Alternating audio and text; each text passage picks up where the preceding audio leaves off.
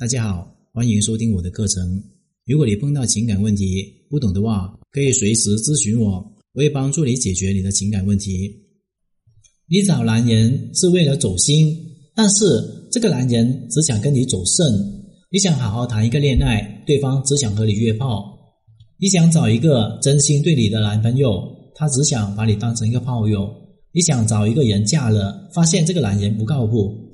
也并不是所有的男人都烂色，好的男人也是有大把大把的，只不过你没有遇上，又或是你并没有发现。其实呢，有很多男人都是很走心的。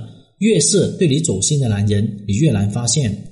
一个男人如果对你走心了，起码应该是这样子的：他对你每一个事情都很关心，他对和你啪啪啪这个事情并不是很感兴趣，他喜欢看到你的笑，看到你的开心，记得你的生日，记得你的喜好。他可能根本不敢表达爱你，只想对你好。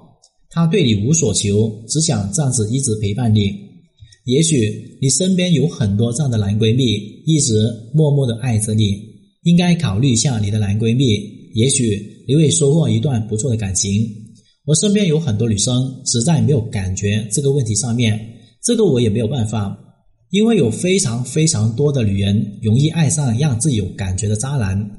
那么如何分辨自己喜欢的人想不想和自己走心呢？首先，他很在乎你的感受。睡完之后会抱着你，亲亲你。他经常提起你们的未来，想给你美好的生活。他会把你所有的事情当做是自己的事情。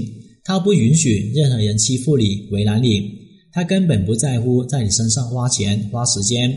各种节日、礼物、红包比你还要主动，会给你各种的小惊喜、小浪漫、小甜蜜。想做你的爸爸，而并不是做你的儿子。他会让全家人都喜欢你，对你好。如果做到的话，说明他真的很想和你走得开心。